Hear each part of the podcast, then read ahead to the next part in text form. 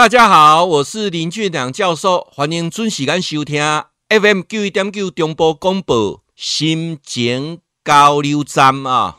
我们住在这个台北啊，住台北的刘小姐啊，教授去爬玉山，你有关注啊？你说恭喜教授啊，你完成台湾人啊必须完成的三件事情。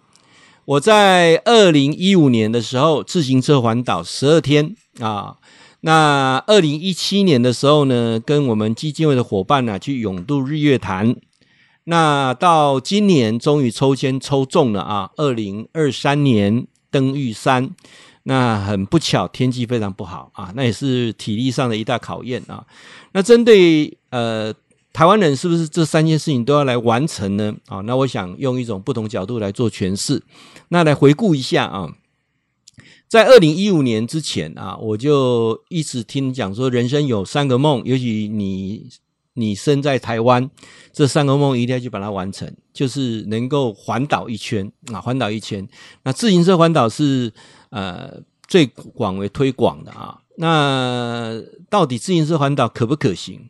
在二零一五年那一年呐、啊、的暑假，忽然间我就想到说，好，我要去自行车环岛啊。那因为看到说救国团在广告这件事情，就是说你都不用做什么任何准备啊，你只要跟着我们就可以去自行车环岛，然后有九天跟十二天两种行程。那那时候打电话去问、啊，我说那九天跟十二天有什么不一样啊？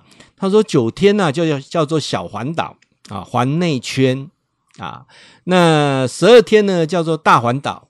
环外圈，那我就问他，这个内圈跟外圈有什么不一样啊？他说，基本上啊，这个小环岛就是骑这个台一线啊，台一线，然后呢绕过去台东花莲这边就是台九线啊，然后呢就是呃，包括骑这个北北一回来这样子啊，那南回啊就没有绕到鹅銮鼻去啊，没有绕到北海岸去啊，也没有啊、走所谓的滨海啊，就是走内圈啊。那那时候想到说，那我既然要环岛，就要环大一点啊，才差三天的时间啊，差四呃九三天的时间，那我当然要大环岛了啊。那虽然比较贵一点，反正他车子也帮我准备什么，我只要人去就好。那我第二个问题问他说，那我平常很少在骑脚踏车，那我有办法这样去骑一千多公里吗？哈，以他们现的一千。一千一百三十公里啊！我看的那个证书上面写一千一百三十公里，那一平均一天大概是骑一百公里啊。第一天是比较最近的啊，第一天报到晚已经下午了，我们从彰化骑到鹿港，这样就过了一天哈。哦，接下来龙你你到啊，接下来打刚龙七八公里哈。那我在想说，那我可能啊，他说不用担心啊，这个很轻松的。那我就想说，既然很轻松，我就报名了啊。那但是呢，我一定要。自行车环岛把它完成，而不是呃形态的完成啊。所以说我第一天呃去的时候呢，报道是二十二个人，我一看就傻眼了。为什么？因为我跟我太太年纪是最大，其他都是高中生啊、大学生啊，还有一些社会青年，基本上看起来都不会超过三十岁啊。哇，我我跟我太太两个加起来超超过一百多岁啊，所以年纪最长。好，那开始第一天呢、就比较轻松嘛，骑到鹿港啊。第二天开始啊。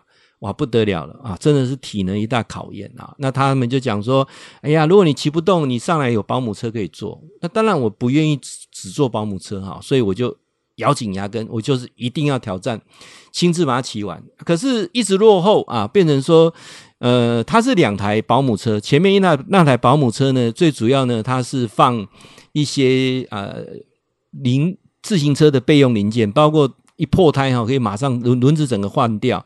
我这样骑一圈下来十二天呢，我爆胎就爆三次了。所以说那个他那个呃胎的准备要要很很及时啊。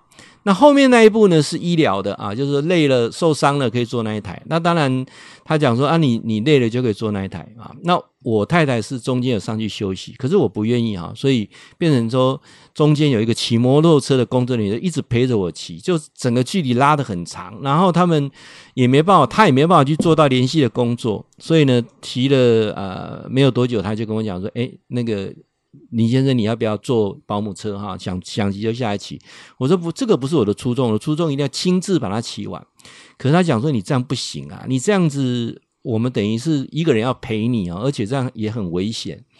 那有年轻人就跟我讲说：“哎，林大哥啊，你这样骑哈，可能这个整个队伍会拉很长。”那我说：“那可是我真的很想去把它完圆这个梦啊。”他说：“你要圆梦，你要考虑你的体力啊。”那但是啊，我真的是没什么体力，但是我有意志力啊啊！他我就问他说：“那小老弟，你会你可以帮我怎么样让我圆梦？”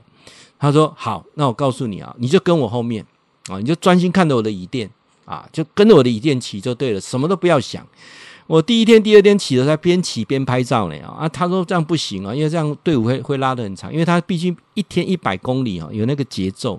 好，我就跟着那个小老弟，跟着他，看着他那个椅座开始骑啊。后面的十天，哎，我真的有跟上啊。可是哇，第二天起来卡骨拢没叮当，真正拢意志力，十二天用意志力给变完。那骑完之后。我发现我什么风景都没有看到啊，我只有看到前面那个人的屁股啊，所以我那时候开始想说，我真的要来啊，台湾这么美啊，我只有看到一个椅垫，我不服气，我真的要重新再来把台湾绕过一次啊，所以发现骑自行车大概都是三四十那个速度，所以它会不会延伸出为什么教授要骑摩托车去台湾去环岛啊啊，所以我们后面又都补了一次，呃。十八天骑摩托车环岛，也是用三四十这个速度去环岛，是这样延伸出来的啊。所以，我我要我要跟各位讲说，有很多事情是它能够转变的，能够转换的，而不是说一成不变啊。这一点很重要。你想说，哎，这个都是一成不变，真的要骑自行车环岛吗？哈，尤其我们不常运动的人，或者是你像我一样步入中年啊，你年过五十之后，你也刚刚贴了金价差价这一期，每讲让我都做搞。所以呢，我就提出一些不同的思维，各位去想一下啊。呃，台湾真的很美，很值得这样走一圈。但是我不建议走马看花把它走完，你可以用一种不同的方式。所以后面延伸出教授用摩托车的方式去环岛，我觉得这是很可行的。呃，也用这种大概三十、四十的速度啊，去慢慢骑。啊，把台湾整个骑过一圈。那我们上次的经验呢、总共骑了十八天。其实我会觉得啦啊，如果能够骑到二十天，可能整个的呃台湾的一景一物会看得更仔细。啊，所以我未来也打算啊，呃，有机会再来规划一次二十天的机车环岛啊，机车环岛，我觉得真的很值得。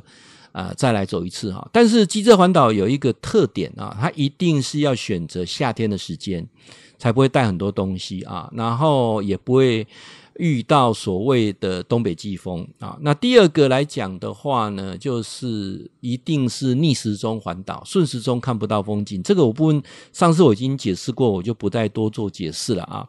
好，那再来就是呃，泳渡日月潭这件事情啊，虽然我本身是海军，我也会游泳。但是这个我就有一个强烈的建议啊，如果你对于水是有恐惧的，那我觉得不见得一定要去永渡日月潭，因为永渡日月潭这个过程当中，我觉得有三件事情是你要衡量的。首先，你一定要有伴。一群人，然后套个游泳圈也好，那划啊划个橡皮艇也好，怎样就一群人，那你才会好玩。如果你一个人，会真的很无聊，而且那个那个又晒，压力也蛮大的啊。那加上无论你会不会游泳，那那个距离啊啊三千多公尺的距离游下来，真的是需要一点体力啊。